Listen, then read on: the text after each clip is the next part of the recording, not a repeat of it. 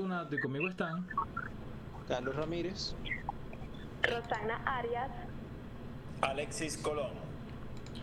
Señores, y bueno, mañana ya no hay estado de emergencia. Mañana se acaba toque de queda.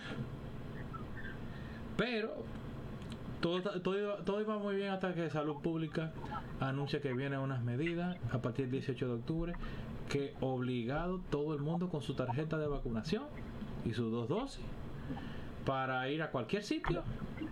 Y si usted no tiene su tarjeta de vacuna, pues entonces puede tener su, su prueba PCR de por lo má- máximo 7 siete, días que sea negativa, inclusive para entrar a un colmado. o su respectivo 200 pesos para que no, no, le, no le pidan más datos. Exacto, esa es, la, esa es la mejor tarjeta de vacunación que tú vas a ver. el dinero, si no, están ponchados. Claro que sí. Yo creo que sí. Ahora, las los centros de internet, to- todas las compañías pequeñas y medianas que impriman van a hacer su agosto ahora. ¿Por qué? Oh, pero imprimiendo a todo lo que da tarjeta. La- tarjeta falsa y la gente que votó su tarjeta, que, que le tiene una foto y va a reimprimir. Tú verás lío. Además, es una tontería porque te voy a decir, a ver, en un país donde se, se, falsifican documentos con una, eh, vamos a decir, con un criterio eh, de, autenticidad más fuerte que una tarjetica vieja de cartón, de cartulina, la, igual, igual la falsifican, ¿qué tú me dices a mí? ¿Cómo van a, vamos a decir, a fiscalizar eh, una tarjetica vieja de que, que- que eso tú agarras y lo escaneas chu, chu, chu, le pone tu nombre le, o le imprime y la llena y ¿me entiendes? Una, una, una tontería, o sea, eh, o el gobierno le va a dar un lector QR o un lector de barra a cada negocio del país para que se la pasen ahí. Bueno, tú no, Eh, tú no una sabes si hay un negocio de un compañerito que, que hay que darle esa contrato, de, de dar, darle, darle lector al medio país, tú ves. Ah, bueno, eso lo dijiste tú. No, no le a ese compañerito necesita ahora la pandemia que le den. Que den algo, pa. Bueno, sí, tú te. Licitación pública.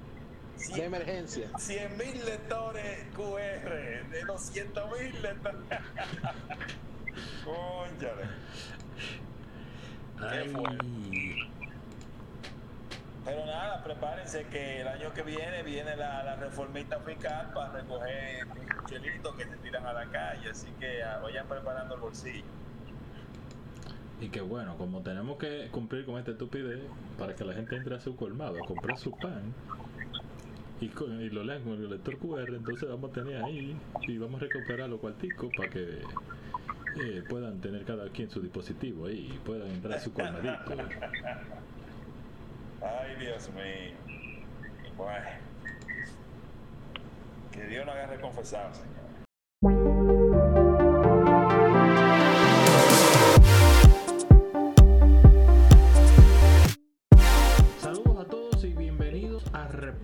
21. En el episodio anterior trabajamos la primera entrega analizando la propuesta de modificación que presentó la Junta Central Electoral a los actores políticos y la prensa de las leyes de partidos, agrupaciones y movimientos políticos y también eh, régimen electoral. Hoy les traemos la segunda entrega y nos agrada tener nuevamente al abogado Alexis Colón para ayudarnos con ese análisis. Hablemos entonces un poco ahora del régimen electoral. Alexis, de verdad que nos encanta tenerte de vuelta y queremos que tú como que nos comiences diciendo eh, qué principios van a regir el proceso electoral. Antes que nada, un placer, Eric y Carlos Rosana, el resto del equipo, estar aquí. Bueno, y, y- y para mí, muy feliz y contento de volver a estar de nuevo aquí para hablar de este interesantísimo tema que, pues obviamente, este, es de trascendencia nacional. eh, y muy importante para la vida, ¿no? para, el, para el diario vivir, a pesar de que las elecciones obviamente no ocurren todos los días ni todos los años, gracias a Dios. ¿no?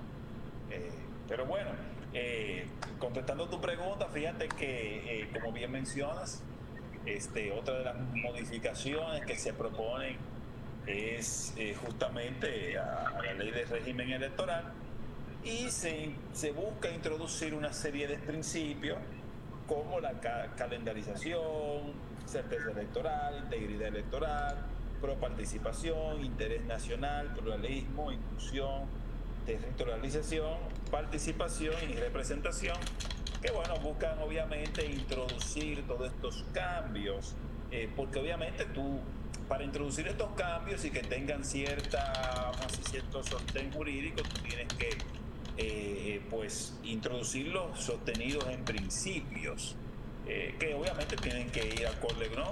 con, con, la constitución y, las demás leyes. Entonces son principios muy positivos, eh, son principios muy, muy positivos que pienso que van a, van a traer realmente ciertos cambios necesarios en el régimen electoral dominicano. Bien, Alexi. Em, te pregunto, ¿la Junta Central Electoral seguirá teniendo la misma composición que tiene ahora? Eh, sí, básicamente eh, la, composición es, es parecida. Eh, sin embargo, se introduce una nueva figura muy, muy interesante. Sin embargo, no es una figura necesariamente, vamos a decir, eh, ajena al andamiaje público o estatal dominicano, que es la figura del, secretario ejecutivo de la Junta Electoral. Y Alexi, esa figura del secretario ejecutivo, eh, ¿están inventando algo? ¿Para qué? ¿Con qué se come eso? Sí, fíjate, el te decía que no es una figura muy ajena porque eh, básicamente aquí en, nuestro país, cada vez que se quiere, digamos, eh, abrir o eh, pluralizar, este, incrementar el, aparato de, la burocracia, pues siempre existen esta figura, ¿no? El secretario ejecutivo. Este, fíjate que el texto eh, vigente del artículo 39 de la ley tiene la figura del secretario, es la figura del secretario de la Junta, es el secretario de la Junta Electoral, que es quien despacha las cuestiones administrativas de cada Junta Electoral. Eh, digamos, eh, es como ¿no? el, brazo, el brazo ejecutor.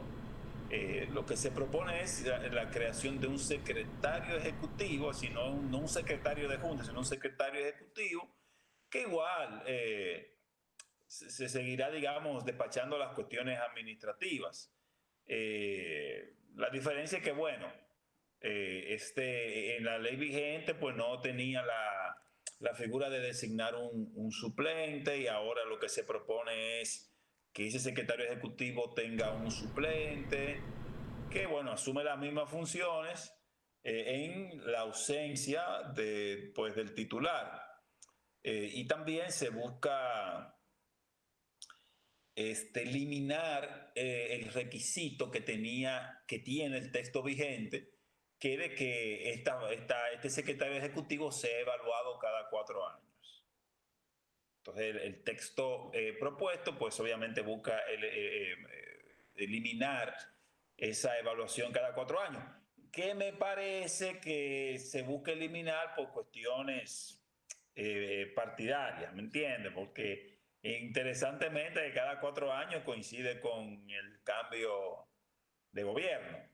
Entonces, ahí me imagino que no, hay una, un poco de influencia, eh, digamos, de partidocracia. Ahora, ¿qué vendría de novedoso en las proclamas para hacer la Junta? ¿Qué vendría de novedoso en las proclamas que hace la Junta?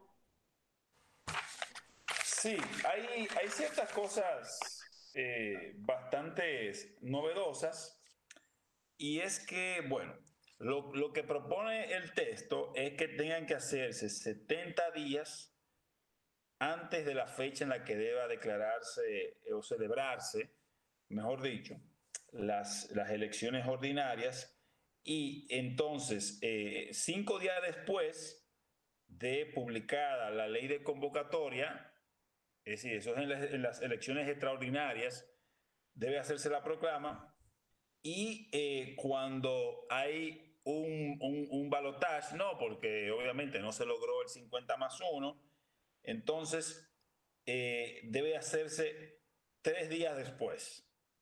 Eh, tres días después, obviamente, de que se declare eh, el, el, balotaje. Eso está muy bien porque da, da una, siguiendo con el principio de calendarización, da unos tiempos bien definidos y unos tiempos, digamos, bastante, en mi opinión, este, acotados para que entonces se pueda realizar eh, pues la proclama de, de, los candidatos. Y que obviamente si tú te das cuenta, a medida que las elecciones son extraordinarias un balotaje, el periodo es mucho más corto porque ya no, ya se sabe quiénes son los candidatos y ya no hay, ya se ha pasado todo el proceso interno.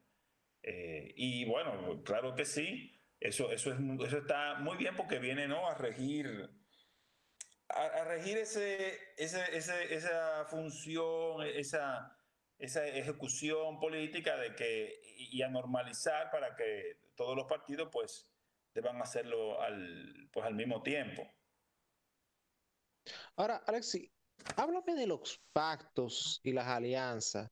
¿Dejarán que los partidos hagan su loquera o bajó duro la Junta? Bueno, fíjate, yo, yo pienso sí que, bajó bastante duro, eh, porque básicamente con respecto a los pactos, eh, lo que se define es que en el caso de las elecciones municipales, deben hacerse cuanto menos, digamos, 100 días antes de la fecha de las elecciones. En el caso de senatoriales, diputación o presidencial, deben hacerse anunciarse los pactos cinco días después de celebradas las municipales. Y eh, en caso de que, pues, hay algún recurso, por ejemplo, de revisión por ante la Junta o una impugnación de esos pactos ante el Tribunal Superior Electoral, entonces tienen que hacerse en cinco días calendario. Eh, igual que, que, con las proclamas, este, me parece muy bien en este caso porque viene a, bajo el principio de calendarización, viene a calendarizar eso, a poner, digamos, un orden y, y también sobre todo eh, para que el, el, votante, pues ningún, ningún partido tenga un beneficio ahí de, de aprovechamiento del tiempo sobre el otro, sino que eh, como está calendarizado, pues básicamente todo partido lo, tienen, lo tendrán que hacer al mismo tiempo.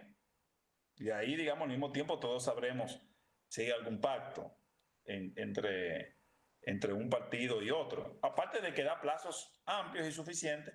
Y también, digamos, eh, como hablábamos en, en, la participación anterior, pues eh, eh, contiene toda la labor política en un espacio de tiempo definido.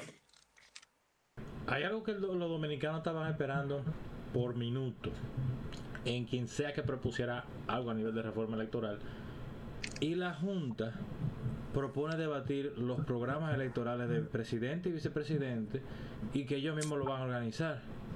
Eh, abundan un poquito más de, eso, la parte de los debates en la reforma del régimen electoral. Los debates, ya sean los niveles presidenciales, municipales, eh, congresionales. O sea, eh, ¿qué, viene, eh, ¿qué viene aquí? Porque la gente estaba esperando lo quita de que hubiese debate, porque aquí no se debate.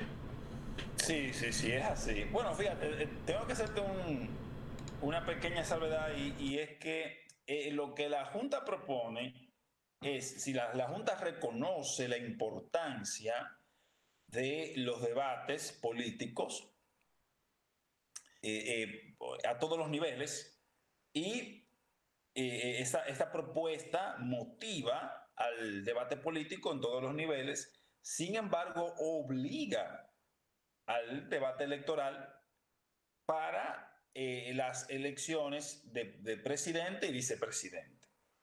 A la vez de que introduce también ciertas obligaciones muy importantes en temas de lenguaje de signos, accesibilidad por, por discapacidad, lo cual obviamente pues eh, es bueno pues porque claramente pues eh, permite la accesibilidad ¿no? a personas que, que, son votantes, que son actores, son parte ¿no? de la ciudadanía que, que va y vota y, y por un tema de discapacidad no puede, no puede escuchar, no puede digamos eh, disfrutar de, de, de, de la propuesta política que tiene enfrente.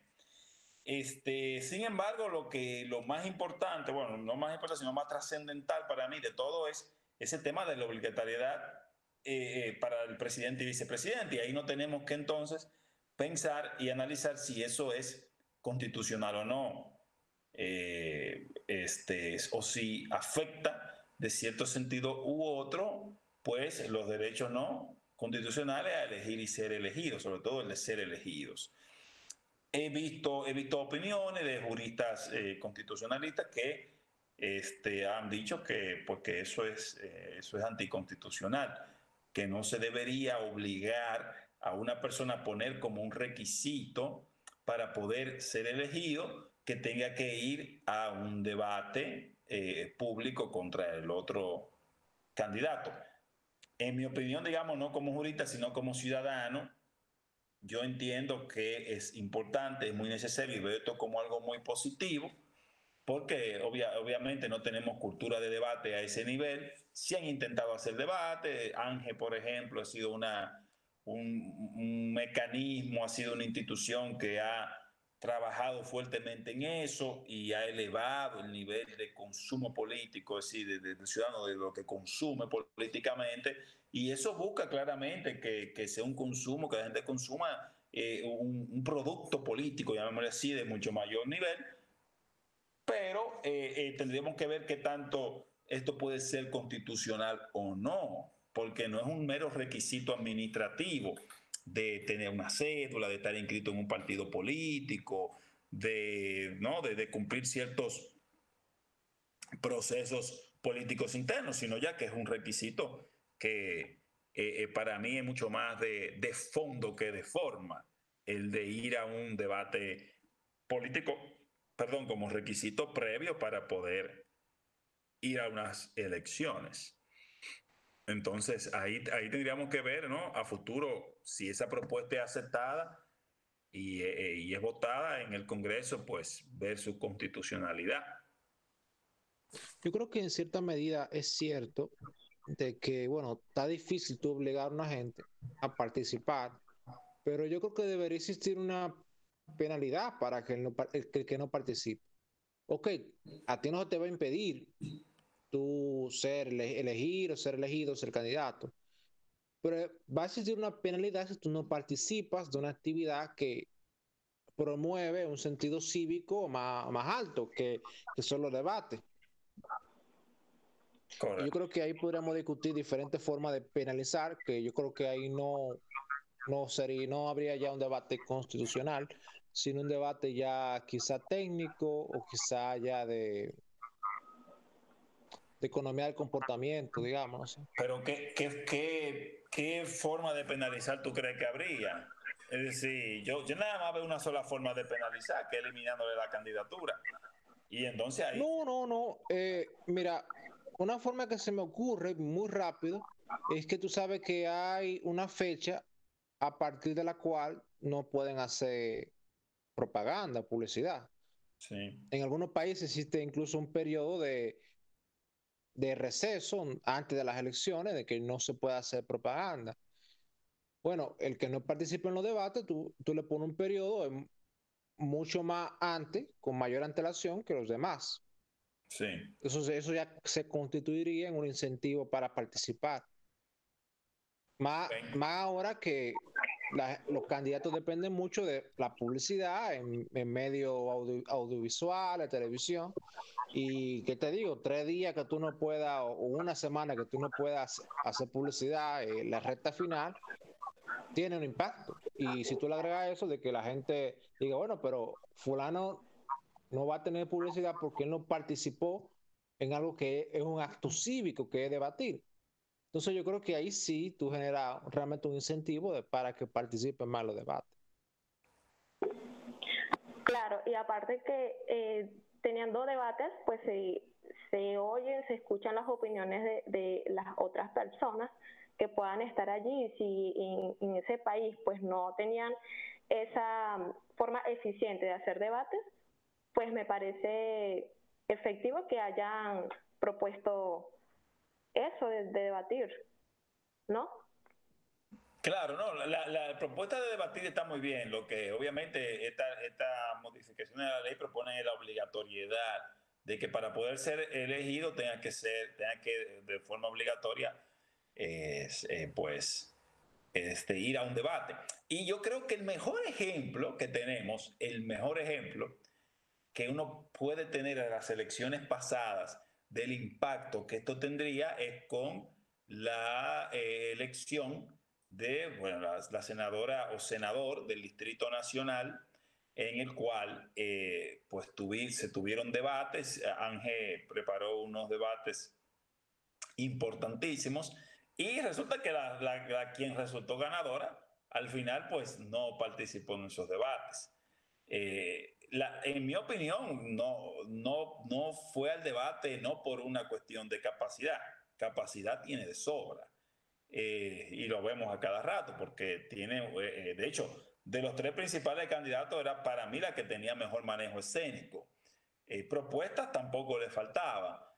Para mí la razón por la cual no participó del debate fue porque entendía que como ya tenía una, un pool político, un no, no tenía, no tenía incentivos, entonces si, si, un, si un debate es un posible costo y yo no tengo incentivo para que participe. Correcto, o sea, te, tenía ya, digamos, el camino hecho y decía, bueno, si yo gano sin debatir, ¿para qué voy a debatir? Que lo que puedo es arriesgarme a, a que me tiren una pregunta bucapié y, y perder, o más que eso, eh, servir yo, mi presencia en el debate, de, eh, pues de oportunidad para que el opositor, para que mi contrincante, en buen dominicano, ¿no? Como hablan los muchachos jóvenes ahora, eh, busque sonido conmigo. Entonces yo no me voy a prestar a que, a que el contrincante que, que las, las, encuestas dan a que tiene menos intención de voto que yo, este, pues eh, que agarre sonido conmigo. Y lo que hicimos es que al final, al final la, el electorado del Distrito Nacional, que es un electorado muy importante para el país, perdió la oportunidad de, de, tener en un debate este, las ideas y el manejo de aquella persona que al final terminó siendo la senadora. No, y también se perdió la oportunidad del debate presidencial, incluso. Exacto. Así mismo. Entonces, siguiendo con la idea, en la entrega pasada estábamos hablando del tope en el gasto de la pre-campaña. Hablan un poquito del tope del gasto en la campaña, que ahí que sí está más interesante. Claro, fíjate, al igual que la pre-campaña, eh, esta propuesta de modificación a la ley de régimen electoral, pues, este, plantea de igual forma eh, eh, topes al gasto. Y los topes que, que, plantea son de que, eh, vamos a decir, el gasto general nunca podrá ser mayor al asignado al partido que logró la, la mayor contribución económica. Ustedes se acuerdan, habíamos hablado que la propuesta de ley buscaba que los aportes a los partidos, eh, la forma en la que se iba a distribuir el aporte a los partidos iba a ser había, un monto base que era el mismo para todos y luego a partir de ahí se iba a dividir acorde a los votos que sacara cada partido. Es decir, el partido que sacó más votos eh, va proporcionalmente a recibir la mayor parte y así sucesivamente. Entonces, lo que propone esta, esta, este cambio es que el tope de gasto se fije en base al que tuvo la mayor contribución. Entonces, ¿qué pasa? Si, si tenemos tres partidos, A, B y C, y A es el que lleva la, eh, que llevó la, vamos a decir, la, mayor contribución o de, por parte de la Junta, ¿no? La mayor contribución de los tres, y C es el que menos tiene, se puede gastar el tope que tiene que, que, de gasto que va a tener C nunca podrá ser mayor a A. Eh, y tampoco B. B tampoco podrá tener unos gastos que superen a la contribución que la Junta Central le dio a, al partido A. Y ese se usa como referencia. Entonces, eh, también esa propuesta de ley tiene unos topes de gasto por cada elector que van desde presidente hasta regidor y, son 42.88 pesos por elector para presidente, 36.75 pesos por elector para eh, tanto diputados como senadores, 30 pesos con 63 centavos por elector para las elecciones municipales, ¿no? para este, directores distritales y directores municipales y alcaldes, y 15, 15 pesos con 5 centavos por elector para regidores y vocales. ¿Y eh, eso, monto lo, lo, indexan a la inflación o eso? Sí, sí, son, son, son indexados, es correcto. el punto es que, como yo le expliqué a ustedes, cuando estamos ah, pues hablando ¿no? de, la ley de partidos, eh, en mi opinión, yo, yo, pienso que eso, en cierto sentido, eh, no, no está bien porque limita de una forma importante el ejercicio de la política eh, y, ¿no? Y, que son de derechos, digamos, constitucionales. Entonces, de una forma, para mí, en mi opinión, innecesaria, pues limita a que, a que, eh, a que yo pueda, digamos, gastar aún teniendo quizás los recursos, ¿no? Entonces, puede ser que yo como, yo sea un candidato nuevo, o no necesariamente nuevo, pero sea un candidato que, que guste, digamos, y tenga buenas conexiones y tenga gente y que pueda aportar a la campaña y que, que pueda este, pues tener una campaña muy buena, pero ya la Junta Central me está diciendo a mí cuánto puedo gastar. Entonces eso, si, si, si, y si no son fondos públicos, usted no entiendo por qué la Junta me tiene que decir a mí, no, tú no puedes gastar más que lo que se le asignó a fulanito. O cuando digo fulanito me refiero a X partido. Lo que podría ocurrir con eso es que se vaya a hacer una doble contabilidad. O sea, por ejemplo, yo contraté contigo un servicio de publicidad que vale 100 mil pesos, pero quedamos que tú vas a registrar que son 20 mil pesos y los otros los otro 80 yo te lo pago por la izquierda. No, obviamente, tú sabes que cualquier obligación, ¿no? A la fiscalización de gastos egresos e ingresos, se presta a eso. Eh, no solamente en, el ejercicio político, en el ejercicio comercial, eh, en todos los ejercicios, ¿no? Este, pues donde haya transacciones de dinero y no dudo que no se preste en este caso. El sistema no es infalible. Eh, y yo, yo te repito la, la misma idea que la, el episodio pasado, y es que yo creo que lo que vale realmente la transparencia, que todo el mundo sepa que fulano gastó tanto, pero ese dinero salió de fulano, fulano mengano. Y yo puedo cuestionar por qué esa gente te dio ese dinero a ti, ven acá y, a razón de qué. Claro, eso sí, eso sí es importante. Eh, la, forma, digamos, en la que la Junta Central lo aborda es bien, claro, hay que reconocer de dónde viene el dinero, pero también pone un límite al gasto bueno, primero, antes que el gasto, al ingreso, decía cuánto se puede aportar eh, de forma porcentual, es la forma en la que la Junta Central lo, lo limita y, y, lo quiere limitar, digamos, con las propuestas ¿no? de modificaciones, y también al gasto, es decir, cuánto tú puedes gastar. Y, obviamente yo, yo lo que entiendo es que está muy bien que se fiscalice el ingreso, en, en qué, quién lo aporta, de dónde viene, y cuánto ingresa, pero yo no, yo no, yo no veo bien que, que se limite ¿no? el gasto. Eh, porque pues, para mí pone una limitante innecesaria al ejercicio político. Si yo soy una persona que tengo buenas conexiones y, puedo levantar 100 millones de pesos para mi campaña, ¿por qué me tienen que decir que nada puedo gastar 50? Claro. Ahora, cuando un legislador no puede continuar eh, en este caso su puesto queda vacío. ¿Qué propone la Junta que se haga?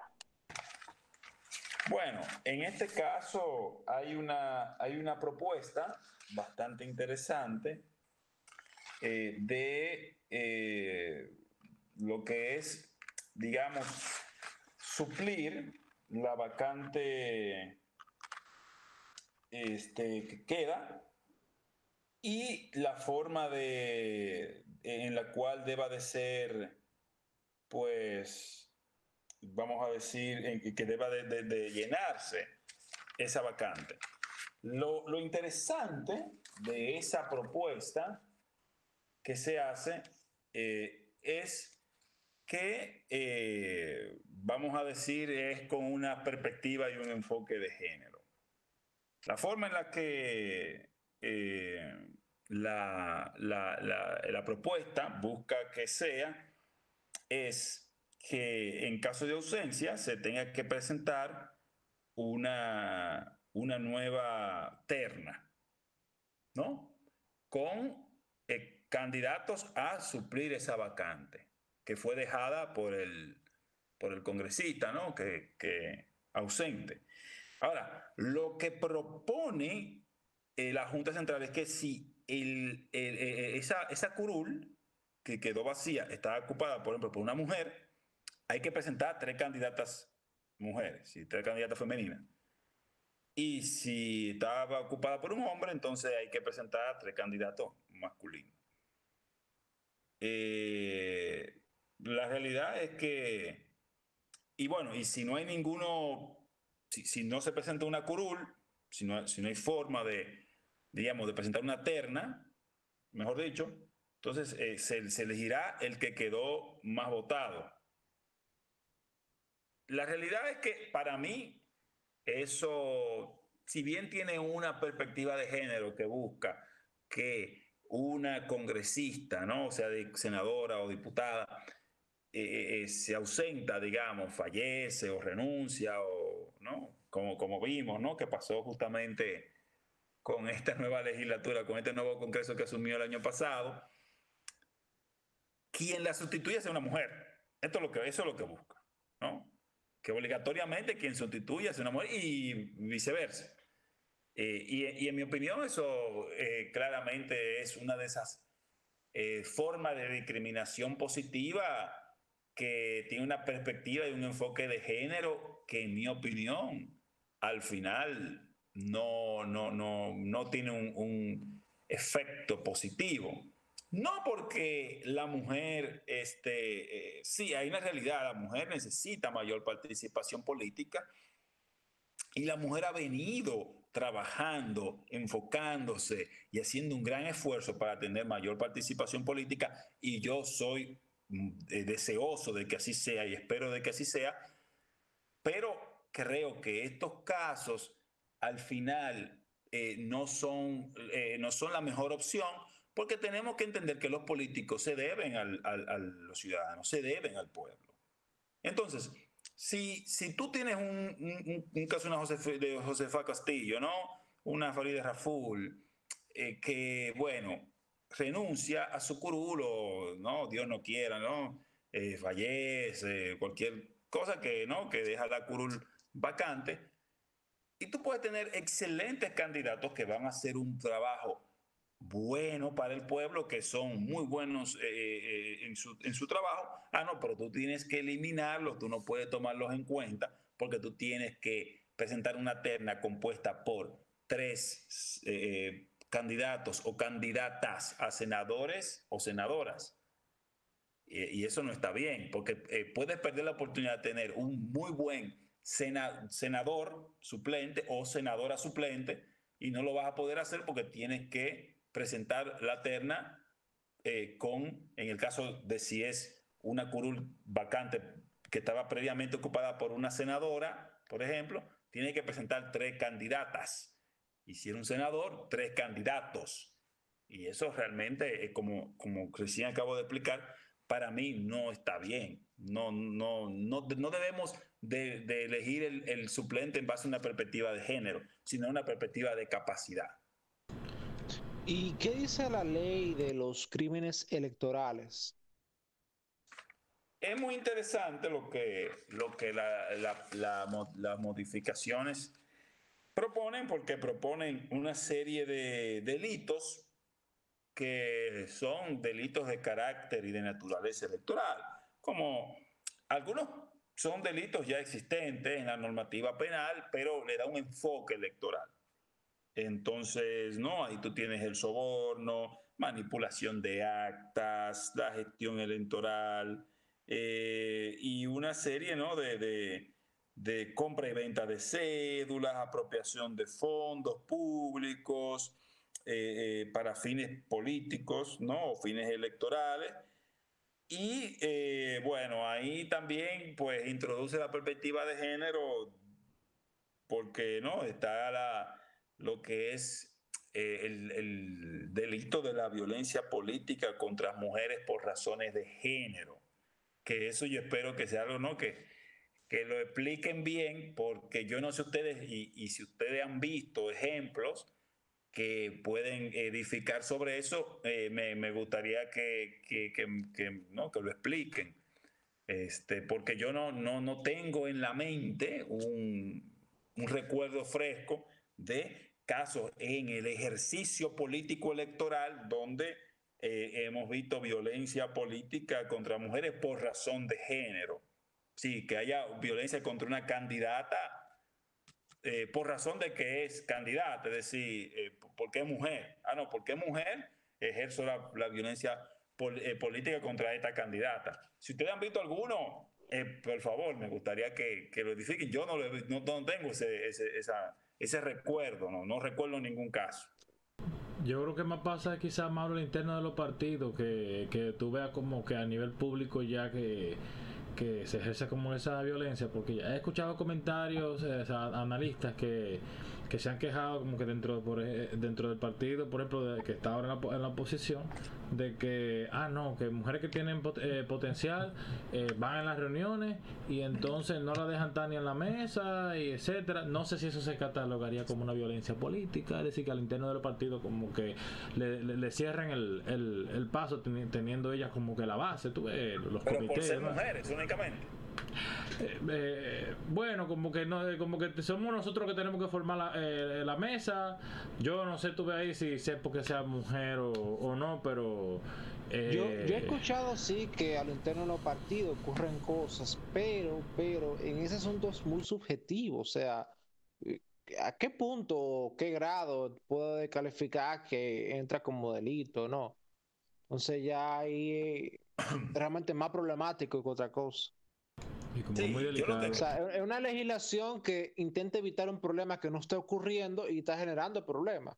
Por eso hice la pregunta, porque la realidad, y quizás si en algún futuro ustedes tienen la oportunidad de invitar a, un entrevistado quizás de una posición más progresista que yo, eh, no, o menos conservador, pues posiblemente pueda quizás ponerle algún ejemplo interesante pero quizás yo desde mi, no, desde mis eh, perjuicios como, eh, eh, no, como conservador no, no, no lo vea, pero realmente no recuerdo, tengo un recuerdo de que esto sea una problemática nacional, de que se ejerza violencia política contra mujeres en el ejercicio político, sea ejercicio político como ciudadanos que votan o como ciudadanos que son elegidos, para posiciones políticas a lo interno o de los partidos o en el aparato eh, estatal. Eh, no he visto, no, no, tengo, no tengo así ningún caso, eh, ni siquiera de discriminación, que no es lo mismo que violencia, pero de discriminación. no, no, no, no, tengo ninguno. No digo que no exista, pero no, no tengo ese. O, no, o si existe, son casos aislados. No es una, como bien dice Carlos, no es una problemática. Siguiendo con el tema de los crímenes, pero ahora vamos a ver como algo mucho más delicado y es por ejemplo el hecho de que hay un nuevo crimen respecto a la integridad de las elecciones que está en la, en la propuesta. Y en ese sentido hay que recordar que el año pasado fue un fracaso la preparación del voto automatizado y se llegó a bajar el tema de sabotaje. Eh, ¿qué tú qué no puedes eh, decir al respecto de de ese nuevo crimen que ellos están proponiendo que se considere? Correcto, sí, eh, pues se, introduce ¿no? el delito de impedir la celebración de las elecciones por medio de o sea, impedir que las elecciones ocurran en la fecha pautada a través de cualquier mecanismo que efectivamente impida la celebración ¿no? Del, de, pues de, ese ejercicio democrático. Y las penas van al igual que los otros delitos que, que mencionamos eh, anteriormente, eh, en, en, penas, digamos, de privativas de libertad de 3 a 10 años. Y algo muy positivo, ¿no? Eh, que, que ocurre y que uno se piense, ¿por qué no? No, no, eso debió de existir hace mucho.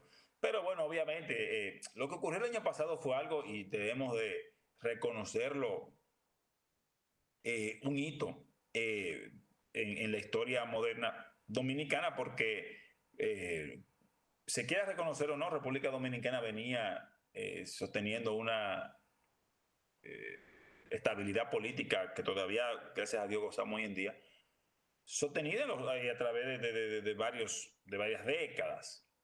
Y, y, obviamente que ocurriera eso y que se tuvieran que suspender las elecciones por esos problemas del, como bien mencionas, Eric, del supuesto sabotaje aquel, pues efectivamente es algo que, que, que, debe de ser penalizado, por sobre todo eh, afecta grandemente la estabilidad política nacional y cómo nosotros como país nos vemos hacia nosotros mismos y por sobre todo hacia el exterior, ¿no?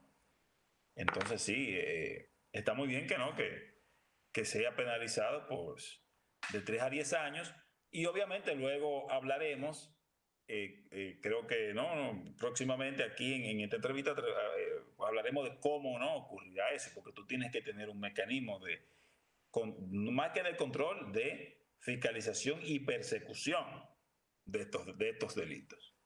Y hablando de persecución, yo dije en la entrega pasada que la gente quiere sanciones a los partidos a los políticos. Esta propuesta plantea un ministerio público electoral. ¿En qué consiste eso? Bien, efectivamente, como bien mencionas, la, la propuesta busca la creación del Ministerio Público Electoral. Y ese Ministerio Público Electoral funcionará como una unidad de investigación y persecución de los delitos electorales dentro del Ministerio Público. Es decir, no es un Ministerio Público independiente, digamos, eh, o más que independiente, separado, ¿no? Eh, eh, no es otro brazo de la justicia, sino dentro del Ministerio Público existirá una unidad de investigación y persecución de los delitos electorales. Y está, estará compuesto en principio ¿no? de un titular, especie de procurador fiscal de, de persecución de delitos electorales, con sus cuatro eh, procuradores adjuntos y habrán dos fiscales electorales por cada provincia.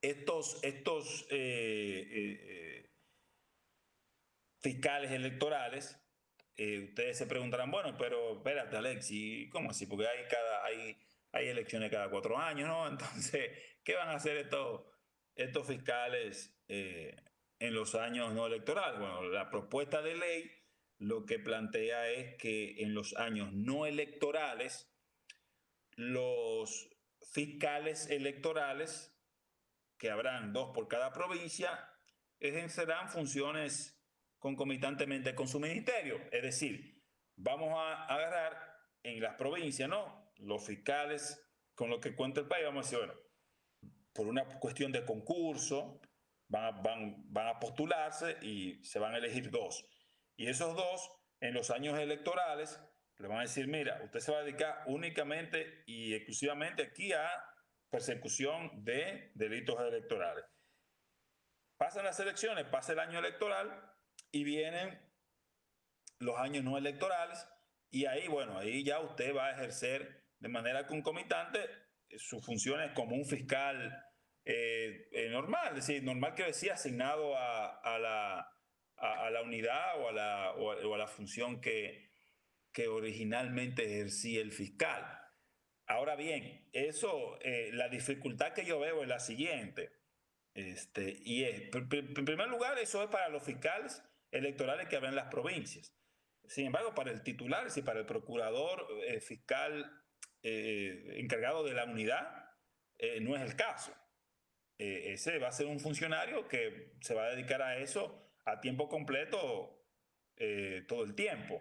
Entonces, yo entiendo que sí, que habrán crímenes y delitos electorales, mejor dicho, delitos electorales, pero ¿y qué pasa si no hay muchos? Entonces tú vas a tener ahí un funcionario con cuatro adjuntos que pues, vamos, a estar para, vamos a estar pagando un dinero, eh, quizá trabajando menos que los demás eh, eh, procuradores no fiscales.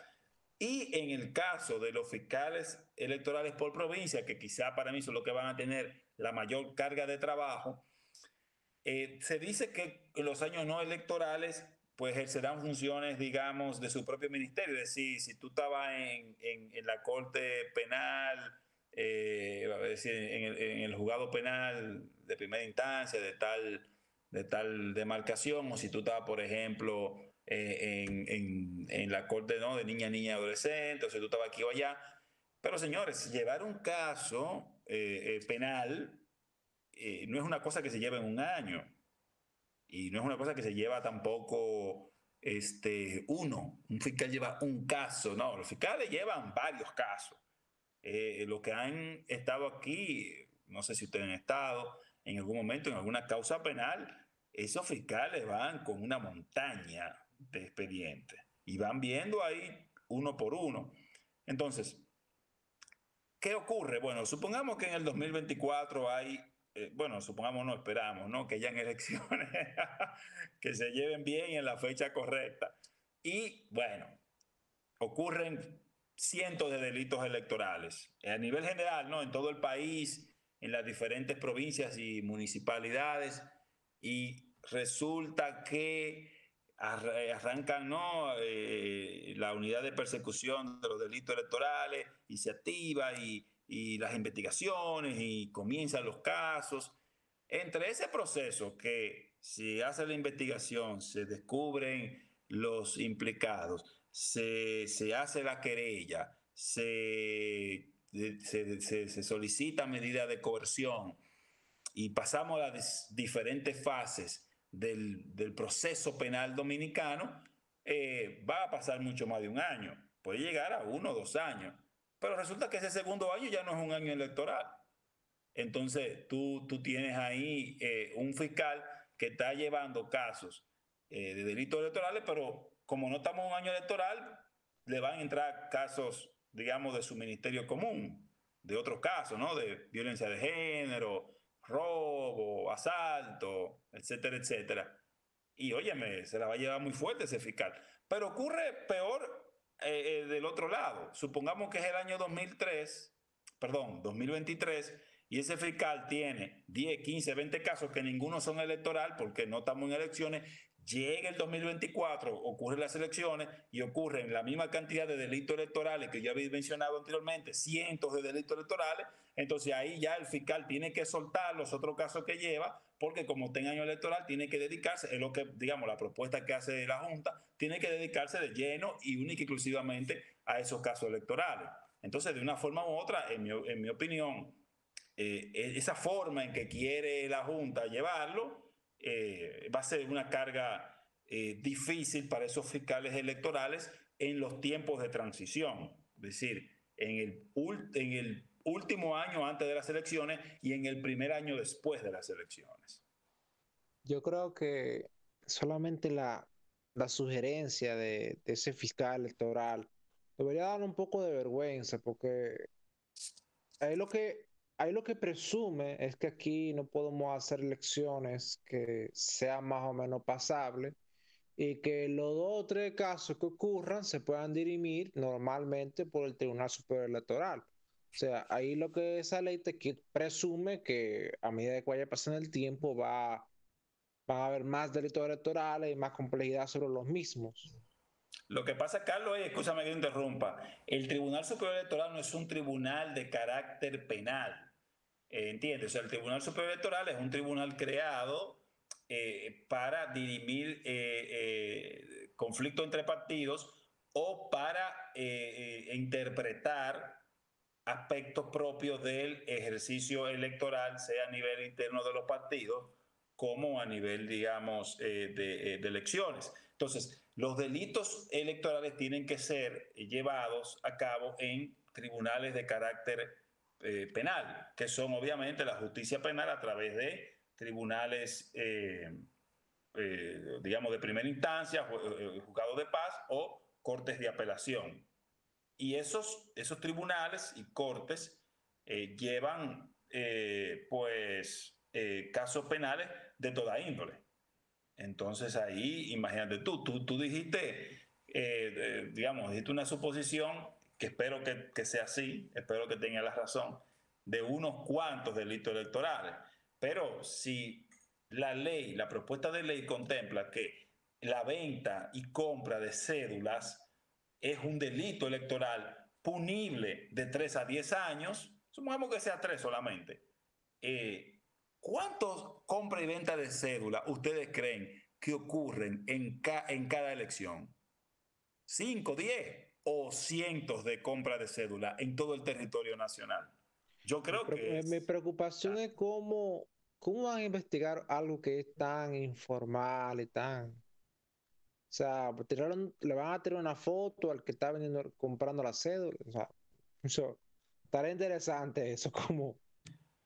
Ocurrirá como cualquier otro caso penal, decir, los casos penales inician por querellas eh, o por eh, el, vamos a decir, el querella de un, de un tercer privado, digamos, o sea, que no es el Ministerio Público, sino de la víctima, llamémosle así, o en caso, por ejemplo, de, de, delitos de orden, bueno, todos los delitos son de orden público, pero es decir, cuando la víctima es el país, es decir, el Estado, ¿no?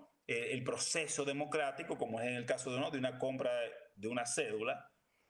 Eh, en este caso, pues, obviamente eh, debería de ser por la policía, ¿no? los organismos de, investigación y control, o en este caso por, pues, hasta por una pista eh, que le llegue al fiscal, una pista de, una llamada, de, un, vamos a decir, de un contrario, que me imagino que pasará mucho, ¿no? Uno de un contrario político va a decir al fiscal, mira, eh, el de tal partido está vendiendo y comprando cédula en tal esquina, en tal esquina. La mayor parte de la querella en todo caso van a ser del, de lo contrario, porque al que se la están comprando le están dando un beneficio, le están, eh, le están dando su, su dinero, ese no, se va, ese no se va a quejar. No, claro que no. Igual, por ejemplo, una cosa que podría pasar, y me imagino que sería lo más inteligente, que yo, yo haría, ¿no? Si yo quiero acabar con ese delito, es yo agarro y pongo agentes encubiertos grabando con cámara. Con, y ahí, bueno, pues, ah, sí, mira, Fuente está, está comprando cédula, ah, sí, voy, voy, y, y ahí, pues, agarro los culpables. Es como, es como si fuera, ¿no? Venta de, de sustancias controladas, de, drogas. Tú tienes eh, un equipo ahí que se va a hacer pasar por, por, por gente común y corriente que está vendiendo su cédula y, y ahí no, tienes, eh, vamos a decir, recaba las pruebas en la investigación. Bueno, queremos darle las gracias a, Alexis por este tiempo que nos ha dedicado para analizar y terminar de ver estas dos eh, propuestas, la de partidos políticos y la del régimen electoral. Ha sido de verdad que muy enriquecedor y esperamos que eh, este tipo de encuentros se, se sigan suscitando y que vengan otros temas interesantes y que quienes escuchen también pues se sientan motivados a eh, bueno pues ponerse a la a la orden y de, y de otras de otras áreas y eh, si ven que, que, hay un tema que hay que discutir y que, y que son expertos de esa área pues también lo podemos invitar y eso. Pero de verdad que muchísimas gracias Alexis por tu por tu tiempo eh, entiendo que le hemos dado a nuestra audiencia eh, suficiente con que masticar eh, sobre estas propuestas de reformas electorales. Las gracias a ti, las gracias a ti, Eric, y al resto del equipo, Carlos, Rosana, por este, una maravillosa entrevista. De mi parte, pues, más que feliz, más que contento y más que agradecido con ustedes por invitarme y, bueno, siempre dispuesto a, pues, a compartir humildemente los conocimientos que tengo para, para, el, ¿no? para el objetivo de edificarnos más, conocer más y obviamente ¿no? de aspirar a eso que queremos, de, de ¿no? que siempre un país mejor y una mejor sociedad. Eh, a los fieles oyentes de, de Sigua Digital, que, que, no, tremendo podcast, pues que, que no, que sigan en la sintonía y me pueden seguir en las redes como SixConRD o Alexis J. Colón. Y nada, muchas gracias y, y les mando un fuerte abrazo.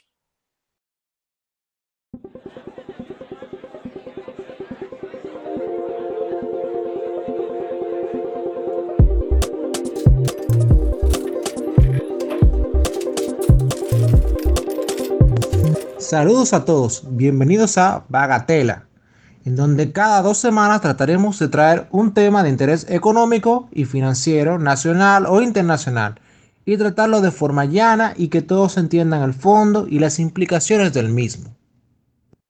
En el episodio anterior hablamos sobre la sobrepoblación y cómo se sigue viendo eh, esto como un problema, pese a toda la evidencia en contra que poseemos en nuestros días. En el día de hoy hablaremos sobre un tema que creo que está muy vigente entre ciertos círculos y es que se ha popularizado una serie en donde de forma sutil, no todos se lo van a llevar, pero si ven la serie quizás sí algunos lo ven con más profundidad y van, a encontrar que esta serie critica al capitalismo como si, si este fuera un juego perverso. Pero ¿Es el capitalismo un juego? ¿Qué te parece, Rosana? ¿Es el capitalismo un juego? Bueno, Carlos, eh, no lo creo así, porque el capitalismo es como un sistema social y económico, ¿sí? Eh, en los medios de la producción y también en el mercado es muy útil eh, para señalar para señalar las buenas los buenos escasos de manera eficiente y bueno para mí en mi opinión, creo que, la capital, el, el capitalismo es, es como un, un, fuerte proceso para poder crear riquezas. No lo veo así tanto como si fuera un juego. ¿Qué opinas tú? Bueno, yo opino eh, muy parecido. Realmente la idea de verlo como un juego, eh, no sé, como que yo creo que el autor quizá de buena fe, el de la serie, no entiende el sistema que él está intentando criticar. Es una crítica de, de, de, desde el desconocimiento. Estoy seguro que quizá si él lee un poco más, eh, va a tener otra idea. Ahora, Eric, ¿qué te parece este concepto? Yo no sé si será la serie que estoy pensando, que de hecho una amiga me la recomendó, si es la serie, eh, ya me dijo una combinación de otras series eh, por la cual le, le, gustó y que ninguna de esas que ella me dice tiene que ver para nada con el, eh, con el capitalismo, pero lo que yo veo es que si se ve como un juego se está interpre eh, interpretando eh, y les recomiendo que vuelvan a ver el otro episodio donde se te habló de la teoría del juego y quizá el problema es que ese juego perverso que tú dices Carlos quizá lo están viendo como un juego de suma cero porque si es una crítica al capitalismo es como que un juego de suma cero donde el sistema en que vivimos es un sistema que se basa en que se crea riqueza y es a base de joder al pobre. Entonces un juego de suma cero donde eh, donde eh, donde la única manera es que o tú o, o, tú estás con los ricos y tú te sometes y te, te esclavizado a los ricos o, o, o no. Entonces eh, creo que ese es el problema de verlo como, como juego que entonces está asumiendo que es un juego de suma cero en ese sentido. Y y no lo vería no lo vería así no lo, no lo puedo ver tampoco como ningún tipo de juego tampoco se puede hacer un análisis como de, eh, de ajedrez eh, ni nada por el estilo porque al final de cuentas tú no puedes jugar con la eh, con, la gente. Es decir tú cuando tú lo pones así es como que tú quieres es como que todo es un bando y, y los juegos se pueden usar para las estrategias y tú puedes tener como, como negocio estrategia. En la parte militar también tú puedes tener estrategias, pero tú no puedes eh, concebir todos los jugadores y como que tú estás planificando la vida de cada una de la, eh, de la gente en ese, en ese juego, porque también ese es parte del problema. Cuando tú lo ves como juego, y por ejemplo los juegos que hay de equipo y estrategia, entonces tú eres que va a manejar la vida de la gente, como que tú vas a saber todas las opciones. Y entonces, esa es parte del, del problema, que eh, en todo caso tú deberías tener si vas a verlo como juego, tiene que ser algo más dinámico donde todos entran y no yo que voy a planificar y voy a tener como que voy a saber todas las repercusiones que va a haber y entonces voy a tomar la mejor eh, decisión para yo eh, ganar. Eh, es lo que es lo que también te podría decir. Eh, bueno, la serie no lo expone como un juego de suma cero, eh, más básicamente lo que expone es que es un juego perverso donde todos nos estamos jugando la vida constantemente para ganar dinero. Entonces hace como una, un paralelismo de que, conchole, la gente está, eh, o sea, es un juego perverso porque la gente desperdicia su vida por dinero. O sea, más o menos esa es, la, esa es la idea que está jugando la serie. Yo no voy a decir el nombre de la serie porque yo no me pagan mi payola aquí, ni le pagan a Segua Digital, o sea, no voy a mencionar el nombre. Pero más o menos es, es el concepto que trata. Ahora, muchos, muchos, igual que el autor de esa serie, tienen la idea de que las cosas son así porque alguien pensó en detalle y les implementó. O sea, por ejemplo, eh, el juego de fútbol es de tal, de tal forma porque un, grupo de gente se inventaron ese juego en algún, momento y dijeron que esas son las reglas. X. Pero esto no es así en muchas cosas. Esto olvida lo que explica Hayek sobre los órdenes espontáneos es decir, sistemas que se crean por la actividad en agregado de los individuos que al final constituyen un orden complejo de interacciones.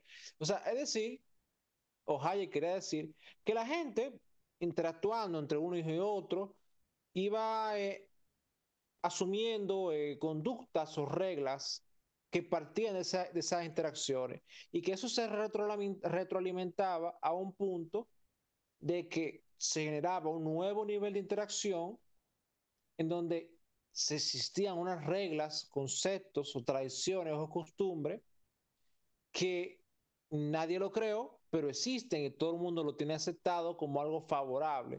Visto desde el punto de vista sociológico, esto va muy de la mano con el funcionalismo. toda cosa que existe en la sociedad es porque funciona alguna cosa que la misma... Y deja de existir cuando ya no le funciona a la sociedad. Carlos, ¿y el capitalismo es un orden espontáneo? Muy buena pregunta. El primer detalle para ver si algo es un orden espontáneo, y eso se lo pueden preguntar a cualquiera en la calle, ¿quién lo inventó? ¿Quién inventó el capitalismo?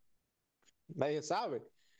Eh, es como el mismo del dinero. ¿Quién inventó el dinero? Nadie sabe. O sea, a alguien se le habrá ocurrido, pero incluso a alguien se le ocurrió porque vio otras cosas. Y...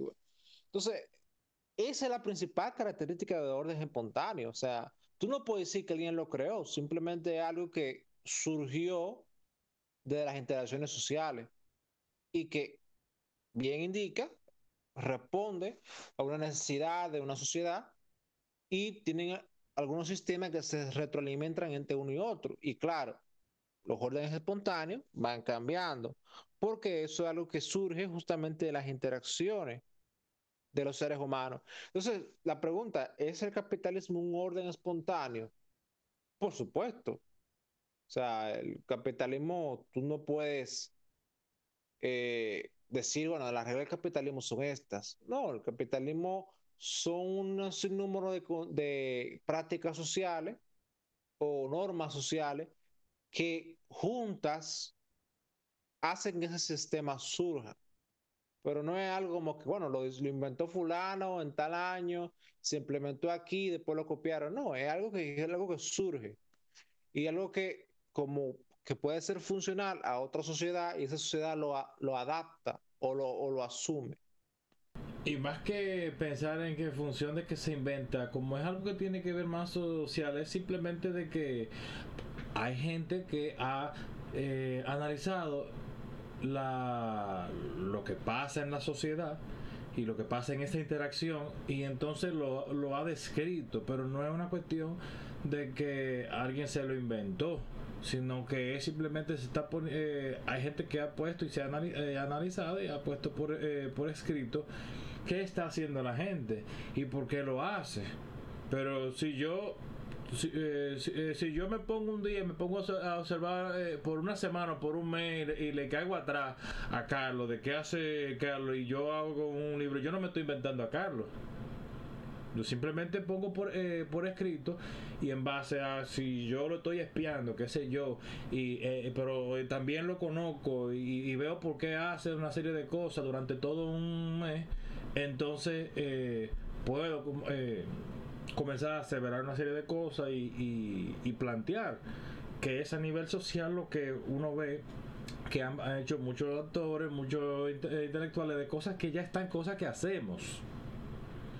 Entonces es un tema de que el, capitalismo, el asunto del, libre mercado, el asunto de funcionar en un, eh, mercado es lo que nosotros estamos eh, eh, estamos haciendo, es decir, no, es como que nos inventamos, sino ha habido una necesidad y en base a la necesidad entonces comenzamos a inventar, a suplir lo que hace falta. Y así cada quien va en las ciencias sociales pasa mucho esto, porque justamente las ciencias, sociales, como su objetivo de estudio en la sociedad, en la sociedad se dan constantemente órdenes espontáneos. O sea, se dice mucho de que, bueno, Adam Smith es el padre de la economía. No, Adam Smith lo que describió, lo que estaba pasando en el siglo anterior al que él escribió el libro. O sea, tú prácticamente, si tú lees la historia de ese siglo, y tiene más o menos una formación, tú posiblemente llegas a las mismas conclusiones, los mismos escritos de Adam Smith. Y no solo eso, sino que la economía no ni siquiera tú lo puedes arrancar de ahí. Tú tienes los, la escuela de Salamanca, que justamente analizan cuáles eran las operaciones que estaban tomando la gente en los intercambios que se estaban dando entre las nuevas tierras de América y el viejo continente incluso cómo se estaba manejando la moneda. Pero si tú te vas más para atrás y tú te ves la contabilidad con Luca Pacioli, pero Luca Pacioli no inventó la contabilidad. Luca Pacioli tomó prácticas que ya tenían los comerciantes de Italia en su comercio y, se, y las sistematiza, sistematizó. O sea, él no lo inventó, o sea, él, la sistematizó algo que socialmente ya la gente lo estaba practicando, o sea, la gente especializada está practicando y que ninguno puede decir que, ah, yo me lo inventé, sino que ya lo que ya socialmente se había, había surgido como práctica. Y nos vemos más para atrás, eh, los primeros escritos de economía en la antigua Grecia describen básicamente lo que estaba pasando, o sea, igual que la, la moneda, la moneda eh, surgió simplemente por una necesidad y nadie puede decir que inventó la moneda aunque los bancos centrales quieran ahora decir que ellos son los, dueños de eso y que lo manejan y lo planifican excelentemente, que sabemos que no es así, pero realmente la moneda es un orden espontáneo. Entonces, todas las ciencias sociales ocurre esto, que se, se dan órdenes espontáneos. Entonces, los órdenes espontáneos no es algo que necesariamente quede inamovible ya que la gente va cambiando sus expectativas esto y esto va modificando el orden anterior y sus incentivos. Eh, puede ser que la gente ahora eh, entiende que es mejor vivir más tranquilo, entonces el que tú veas que esté haciendo muchas proyecciones de, de querer una vida más activa, eh, la gente lo vea mal y no le vaya bien en, esa sociedad, por ejemplo. O sea, tiene, tiene, tiene incluso sociedades en que el que hace proyección de riqueza, eh, la gente no quiere saber de él. Y eso tiene un impacto realmente en su finanza luego. ¿Y, por, ¿Y qué es lo que hace eso? Que entonces nadie quiere más adelante hacer eh, proyecciones de riqueza o proyectar que tiene riqueza. Ahora, hay otras sociedades que al revés, que como que alguien que proyecta que tiene muchos recursos eh, le genera confianza, entonces esa confianza puede ser la base de cualquier intercambio operación económica y esa persona ya por el hecho de tener riqueza va a tener más riqueza porque tiene más facilidad de hacer operaciones. Entonces, estas son prácticas sociales y normas sociales que, que van adaptando, son cambiantes y que responden a una sociedad y sus necesidades del momento. Y algo que la serie yo veo como que lo pone muy como que no sé, es que la serie presentan eh, alguien modificando las reglas de forma arbitraria. O sea, en una parte presentaban como que, bueno, la gente estaba haciendo tal cosa y como lo, el que diseñó el juego entiende que el resultado no le gusta, entonces él cambia las reglas en el momento de forma arbitraria. Esto realmente no es así socialmente, o sea, hay el cambio de, en el comportamiento, las expectativas, pero ese, estos cambios, eh, tú no puedes decir que ah, alguien, lo, alguien lo modificó. No, la gente lo. La, gente rechazó algo o, o, aceptó una nueva idea. O sea, no es algo como que ah, alguien ahí lo cambió, los botones y eso. No, para nada así. Ya, Quizá podríamos hablar de los gobiernos que tratan de tener un papel parecido. Ojo, tratan, porque en realidad es poco lo que pueden hacer, como bien podemos ver en países socialistas donde surgen extensos mercados negros. O sea, los países socialistas tú ves que ellos constantemente quieren modificar, controlar, manejar, planificar la economía y lo que la respuesta de la sociedad eh, a sus necesidades que no están satisfechas por ese tipo de sistema, es crear mercado negro. Eso es un orden espontáneo, un sistema donde el Estado quiere planificar de forma centralmente la economía. Surge un mercado negro. Un ejemplo más sonoro sería Venezuela, donde los individuos, ante un manejo irresponsable totalmente eh, del gobierno en términos monetarios, hizo que la, gente, el pueblo, decidiera dolarizar sus intercambios, hecho que luego debió ser reconocido por el gobierno con el rabo entre las patas, decir, bueno, la gente está usando el dólar aquí y ya yo no puedo hacer nada con eso. Entonces eso, eso no, da, sí, eso nos da un ejemplo de que la, aunque el gobierno quiera modificar la cosa, al final no, eso no, la sociedad no responde así. Sí, correcto, Carlos, porque la moneda que es el bolívar se ha devaluado demasiado. Y la moneda que ha tenido, eh, por decir, el poder en el país, pues es el dólar. Y esto se ha manejado fuertemente es en las empresas privadas. Y bueno, ya la sociedad se ha visto obligada o han mejorado su estatus de vida, puesto que han querido que, circule esta, este tipo de monedas en el país y bueno, este, las personas que están eh, eh, trabajando, tienen su trabajo en públicos o estos funcionarios, pues han tenido que abstenerse a recibir su bolívar. Eh, por ende, el gobierno, al tener conocimiento de la realidad que se vive, ha hecho mil cosas, miles de cosas para que el bolívar vuelva a, a tomar su, su valor. ¿Sí? Pero la verdad que es imposible es imposible porque ya, ya el dólar en el país tiene mucha demanda y ya las sociedades exigen que circulen esta moneda en el país. Aunque no lo quiera aceptar, eh, los venezolanos están pidiendo eso, fíjate. Ahora, Carlos, eh, pero los grandes empresarios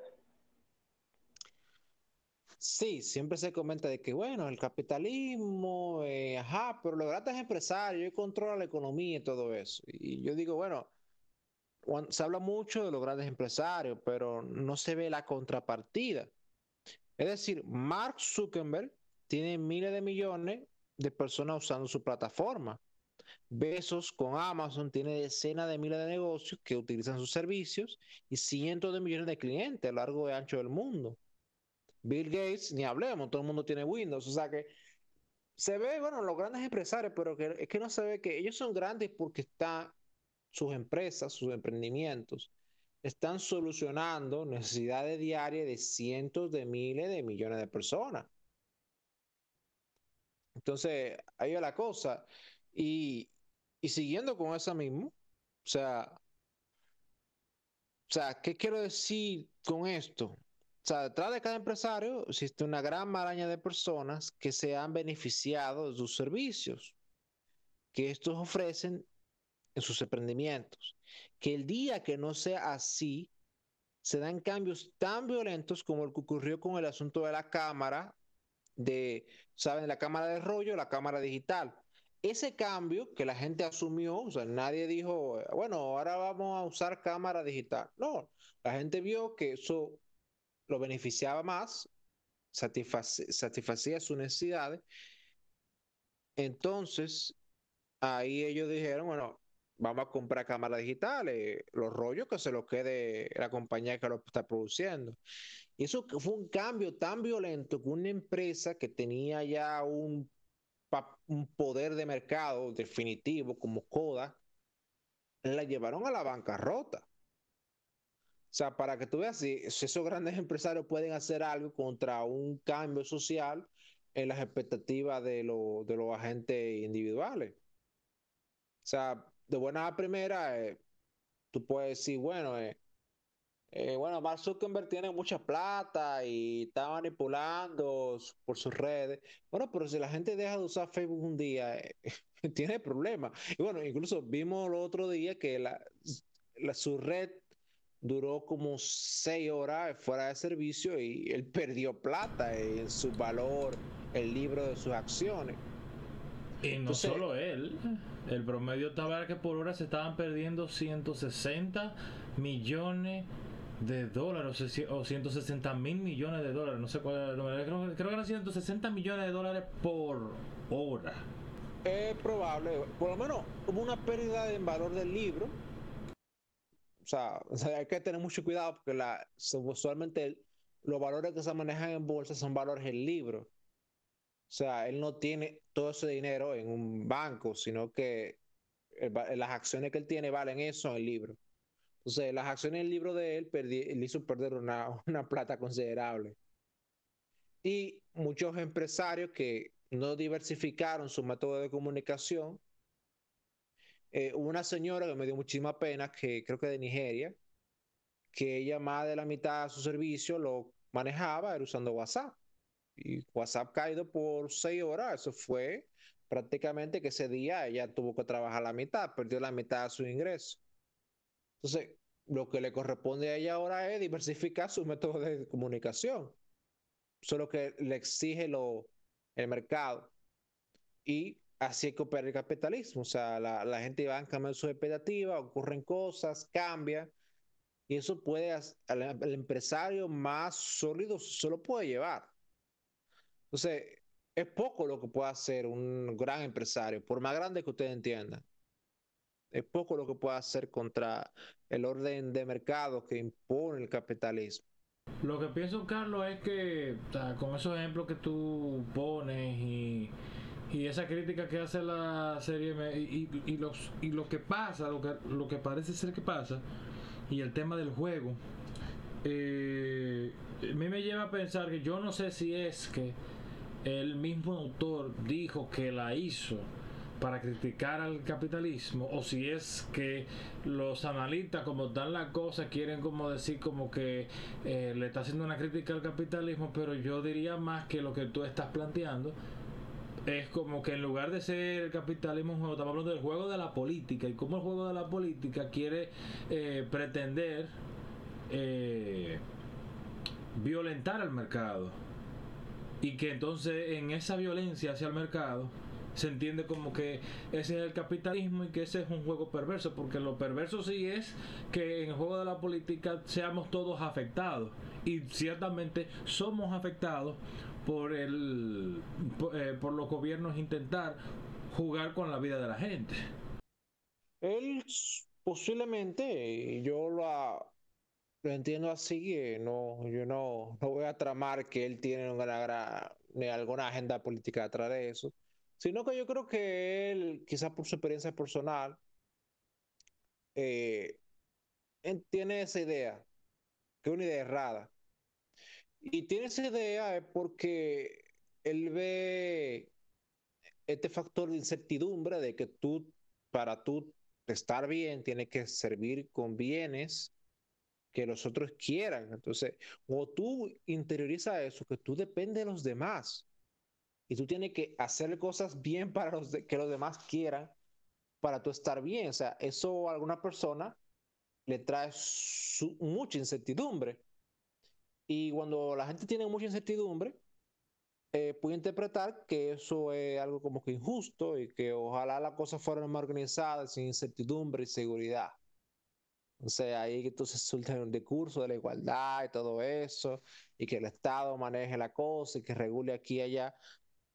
Es más o menos, es más, sale de ahí, o sea, de esa idea de la incertidumbre, de no saber lidiar con la incertidumbre, que la incertidumbre es parte de la, de la realidad, es parte de la vida.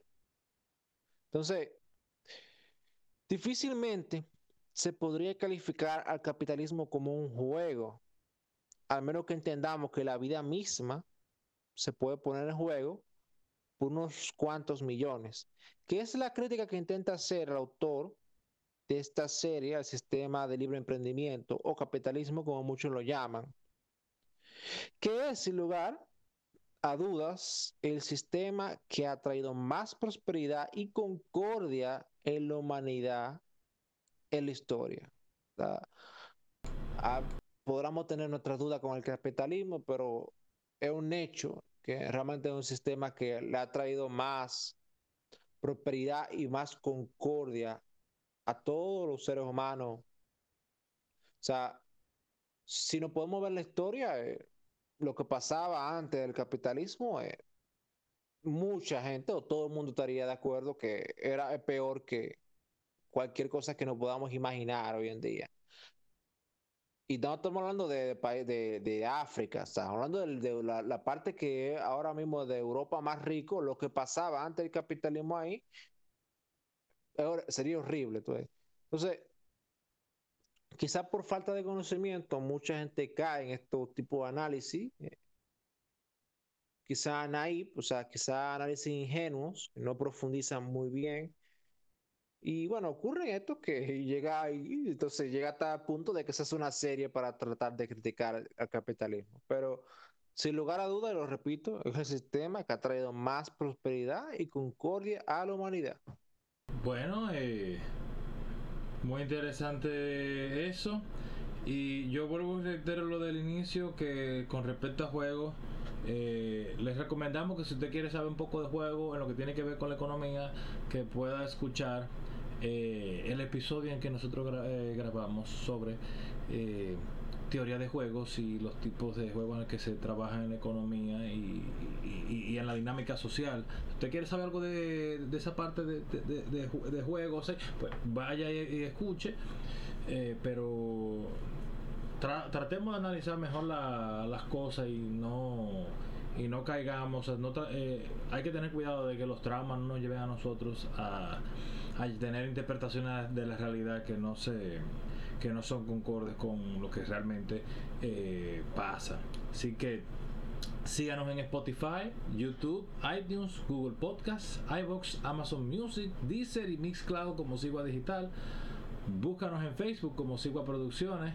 y en Instagram como Sigua Digital.